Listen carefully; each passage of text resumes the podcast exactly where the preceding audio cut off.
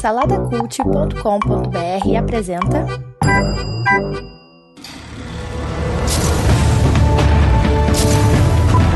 Sejam bem-vindos ao pós-créditos do Salada Cult.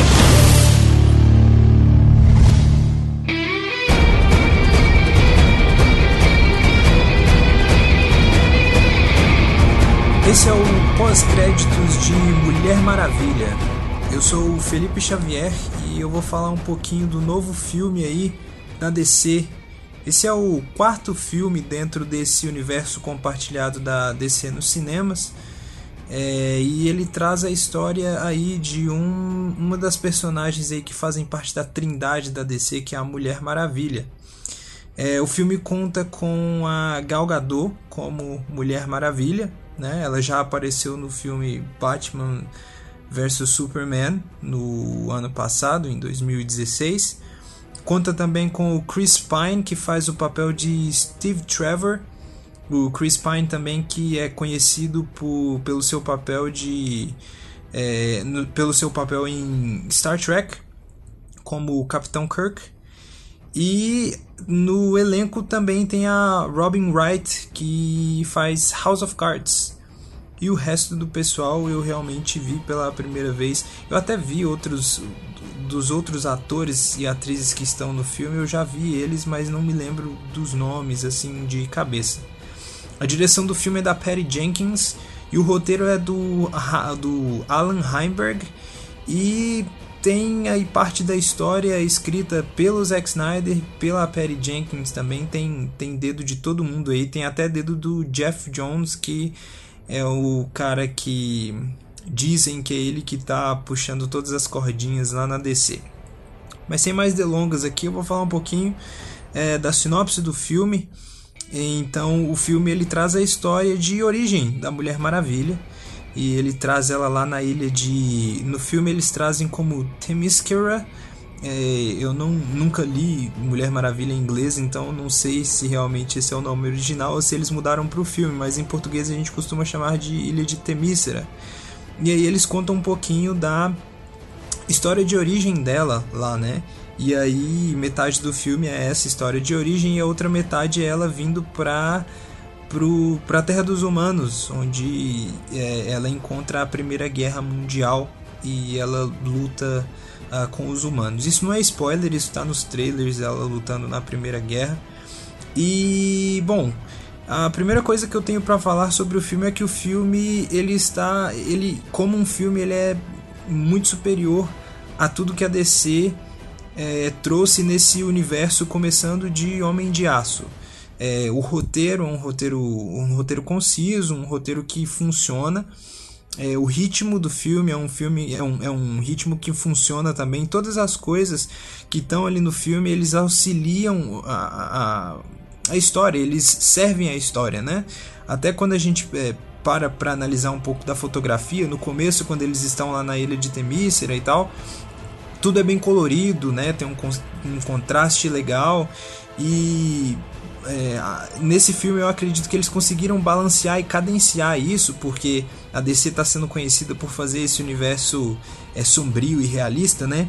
E nesse filme ele tem essa parte, mas é cadenciado, porque começa com a origem dela e o tom do filme no começo é diferente, é um tom mais leve, é um tom é, até cômico em alguns momentos, tem vários alívios cômicos na, na primeira metade do filme, e aí à medida com que ela vai se envolvendo na guerra, o filme vai ficando mais escuro e o tom do filme vai ficando mais mais sério mesmo, né? E as cores, a fotografia do filme vai mudando, ele vai parando de ser é, aquele filme colorido e vai entrando mais naquele universo do Zack Snyder em que é, tudo fica meio fosco, meio, meio apagado, né?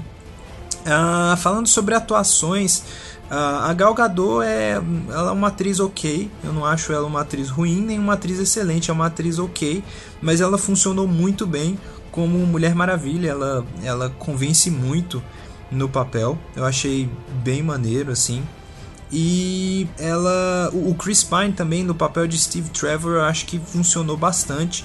A química dos dois, o carisma dos dois funcionou bastante e eles eles têm uma um, relacionamento maneiro, assim, porque esse filme ele é ele é feminista, mas ele é um feminista sem ser panfletário. Apesar de um, um pontinho ou outro, um momento ou outro, ele fala ali, ele dá uma cutucada e, e apresenta o feminismo assim um pouco mais de longe, mas não é nada assim para incomodar, não. Ele é num em um nível que, que já era de se esperar, afinal de contas a gente está falando da Mulher Maravilha. É, enfim, o filme é um filme muito bom. As únicas. Tem algumas coisinhas assim que, que não funcionam. Por exemplo, não que não funcionam, mas que talvez seria melhor se tivesse um pouco menos é essa herança do Snyder aí, da câmera lenta nas cenas de ação.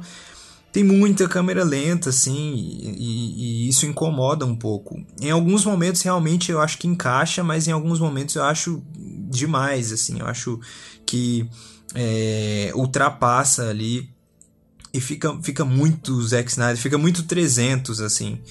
É, mas enfim, é um bom filme. Uh, ele não é sensacional. Na verdade, eu gostei muito.